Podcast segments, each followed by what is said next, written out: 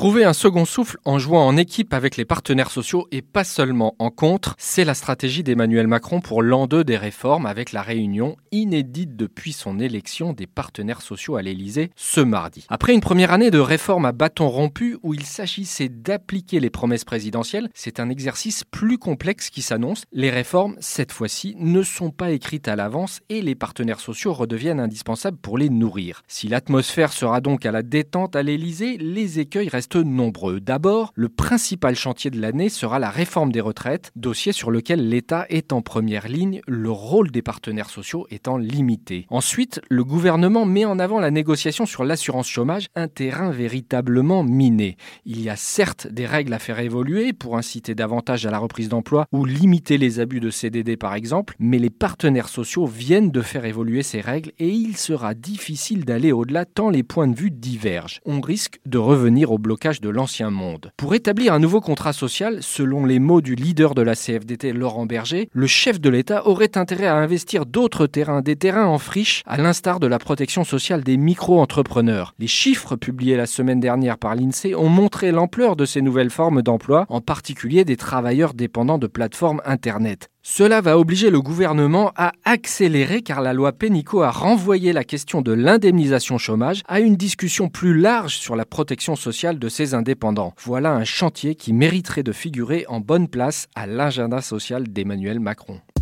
Retrouvez tous les podcasts des échos sur votre application de podcast préférée ou sur leséchos.fr.